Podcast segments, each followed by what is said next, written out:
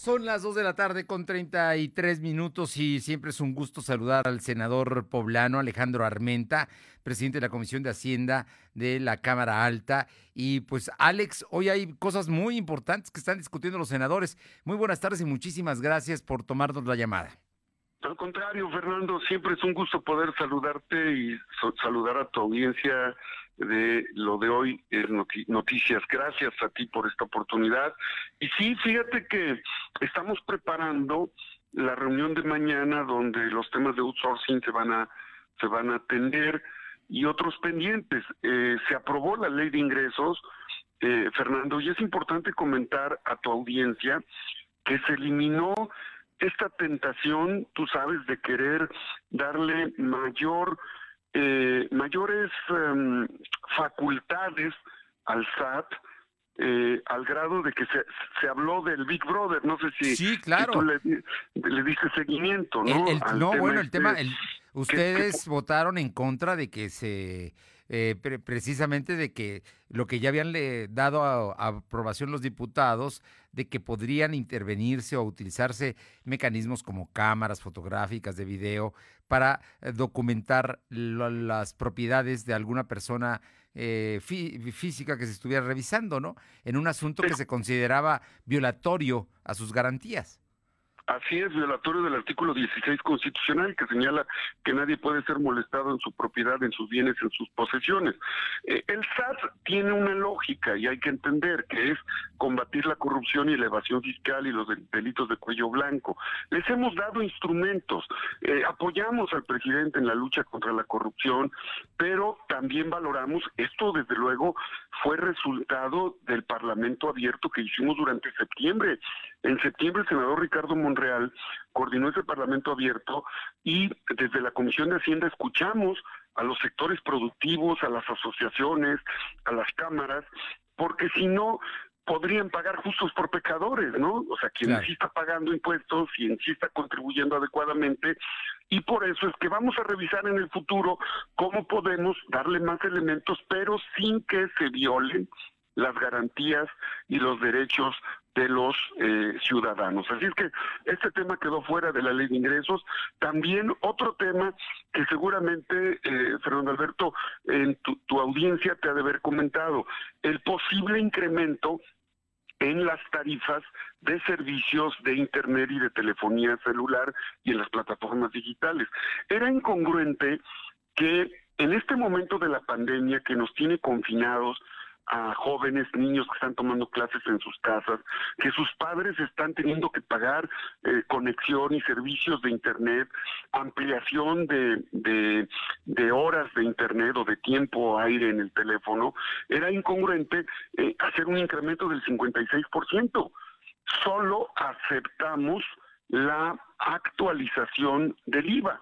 Es decir, que, eh, que estimamos nosotros, perdón, la actualización de la inflación, que estimamos nosotros no va a ser más allá del, del 3, del 3%, pero no es lo mismo la actualización de la inflación a una a, a una a incrementar al 56%, esto desde luego que le iba a afectar a la población en general, eh, Fernando.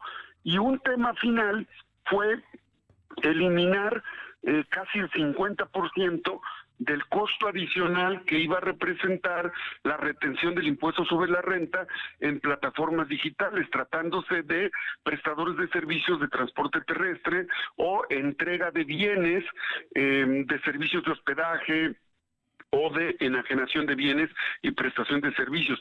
Hoy los trabajadores están atendiendo sus labores en su casa, las amas de, casa, los jóvenes, los niños, se solicitan insumos a través de este tipo de, de plataformas digitales y si no hacíamos esta reducción en la retención del impuesto sobre la renta, le iban a trasladar el costo a los ciudadanos en general. Así es que por eso se tomó esta medida, porque tenemos que proteger la economía familiar. Oye, pues eh, importante esta, estos ajustes que llevó a cabo el Senado de la República en cuanto a la aprobación del paquete fiscal 2021. Así es. Y te quiero dar un dato que seguramente tú ya lo informaste, eh, Fernando. Eh, el, el INEGI señala el día de ayer, antier, que México eh, tiene un registro en el tercer trimestre del año de un crecimiento muy importante del 12%. Sí, claro. Esto esto nos pone en el sexto lugar de las economías que mejor recuperación están teniendo, nada más que con una diferencia. El resto de las economías se endeudaron y México no. Entonces, todavía hay que analizar a fondo porque la estrategia económica del presidente pues está funcionando al final de cuentas. Y eso es lo que tenemos que, ponderar y por eso el cierre de este periodo ordinario de legislativo eh, vamos a estar muy atentos con los diputados federales para que se vea con precisión la ley de egresos que les corresponde a ellos, pero donde nosotros hemos ponderado el tema de salud, por el tema del COVID, el tema de seguridad y el tema de la infraestructura para el desarrollo y la reactivación económica. Son los temas centrales, Fernando, que estaremos analizando estos días. Estamos platicando con el senador Alejandro Armenta Mier, senador de Morena por el Estado de Puebla y presidente de la Comisión de Hacienda y Crédito Público. Hay un tema muy polémico que todavía sigue generando algunos ruidos, especialmente en sectores que eh, sienten que les pueden afectar el próximo año y es eh, la desaparición de los fideicomisos. Y concretamente, como tú sabes, eh, Puebla es un estado y la zona metropolitana es muy importante la presencia de universitarios, de de investigadores, de científicos, que, sienten que podrían no tener recursos a partir de esta decisión que tomó el Congreso. ¿Nos puedes platicar de ello, Alex, por favor? Creo que es muy importante conocer eh, qué opinan los senadores ante esta decisión que tomaron. Sí, Fernando. Primero, decirles a los investigadores, a los académicos, a los artistas, a los deportistas que está garantizado el programa y el flujo de recursos de manera directa y sin, intermediarios hacia ellos. Hablamos con la gente de Hacienda y quedó claro que estos recursos se tendrán que canalizar. ¿Qué pasaba con los fideicomisos? Si bien el fideicomiso es una institución eh, de la administración, se abusó de ello, Fernando. Entre el 2000 y el 2018, eh, con las empresas fantasmas y con la facturación apócrifa, había una correlación con estos recursos que se trasladaron en los fideicomisos públicos y hubo un saqueo brutal. El mismo día que se aprobó la extinción de los fideicomisos, se dio a conocer, y, yo tengo una carpeta que si me permites te la comparto, es una carpeta de todos de toda la forma, el proceso de saqueo que había a través del Consejo Nacional de Ciencia y Tecnología, de los fideicomisos del CONACID. Se trasladaron más de 41 mil millones de pesos de las cuentas bancarias de los fideicomisos a cuentas privadas de Whirlpool, de Volkswagen, de Mave, de Honeywell, de Monsanto y de IBM. Y otro caso más grave, la, la, el fideicomiso Juntos Podemos, de una senadora panista, que tiene vínculos con exsecretarios y ex subsecretarios de Hacienda, trasladaron 73 millones de dólares de los mil millones que le otorgaron a este fideicomiso entre diciembre del 2014 y diciembre del 2016 a fundaciones privadas norteamericanas. Entonces, está claro, esta carpeta que te voy a enviar a, tu WhatsApp, si me permites, terminando la entrevista, esta carpeta describe todo el saqueo que se hacía a través de los fideicomisos públicos. Así es que es un tema que, que, que claro que, que es complicado. Ya el presidente indicó a la, a la Secretaría de la Función Pública para que hagan las carpetas y remitan a la, a la Fiscalía eh, General de la República para el seguimiento y que no exista impunidad, porque este dinero que se debió de haber ocupado para beneficiar a los investigadores, a los académicos, que se debió de haber traducido en obras, en servicios, en beneficios, fue a parar a cuentas de los familiares de quienes estaban a cargo de estos fideicomisos públicos. Ya se hizo la denuncia, tenemos que actuar, tienen que actuar las, las áreas de investigación y los ministerios públicos, y claro que lo que queremos es que no exista impunidad.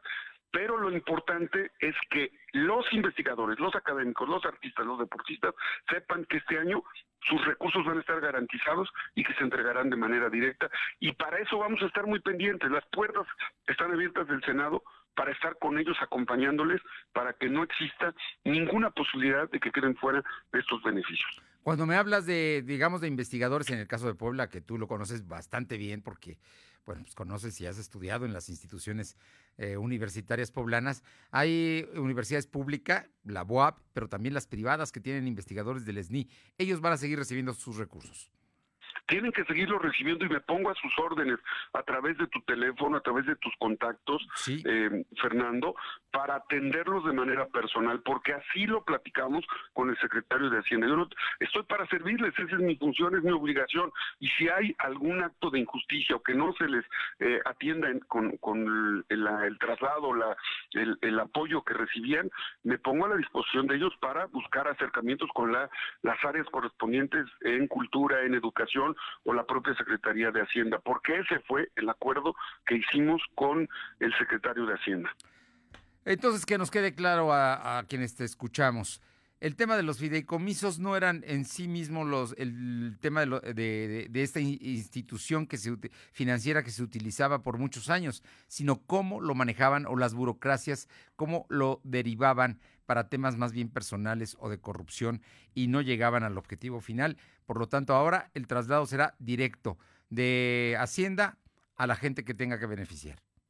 Sí, en este caso, por ejemplo, si es un tema de educación, en educación, si es un tema de ah, cultura, en cultura, si es un tema de investigación en el CONACYT, eh, Hacienda hace los traslados a las, a las dependencias o las entidades y las entidades harán de manera directa eh, las, los depósitos a quienes eh, pues son los que tienen asignados estos programas. Y, y, yo estoy dispuesto a estar atento con el equipo que tenemos en la Comisión de Hacienda para que no, no exista ningún acto de injusticia, eh, Fernando. Tenemos que estar muy atentos con los beneficiados. Cuando hablamos de corrupción, no nos referimos a los artistas o a los investigadores, nos referimos a quienes fundaron estos fideicomisos y lo hicieron para saquear al país, que ha quedado demostrado. Pues eh, Alejandro Armenta, como siempre, un gusto saludarte, saber de esto que es muy, muy importante y que, bueno, como siempre, un legislador cercano a la gente como tú, eh, nos expliques y nos des tu tiempo para que la gente sepa, en este caso, por qué la desaparición de los fideicomisos y también cómo se llevó a cabo la aprobación del paquete fiscal 2021. Estoy para servirte, Fernando. Siempre es un gusto. Tú sabes que te aprecio, te respeto y que eres un gran comunicador y que siempre lo habremos de reconocer. Gracias por esta oportunidad de comunicación y en un momento más te mando a tu WhatsApp la información de esta información que te comentó que viene a detalle de todos los, los actos de corrupción que hubo en los fideicomisos públicos. Te lo agradezco muchísimo y te mando un fuerte abrazo. Que estés muy bien, Fernando. Gracias a tu audiencia. Excelente tarde. Muy buenas tardes. El senador Alejandro Armenta Mier senador poblano de Morena y presidente de la Comisión de Hacienda y Crédito Público de la Cámara Alta del Poder Legislativo Mexicano.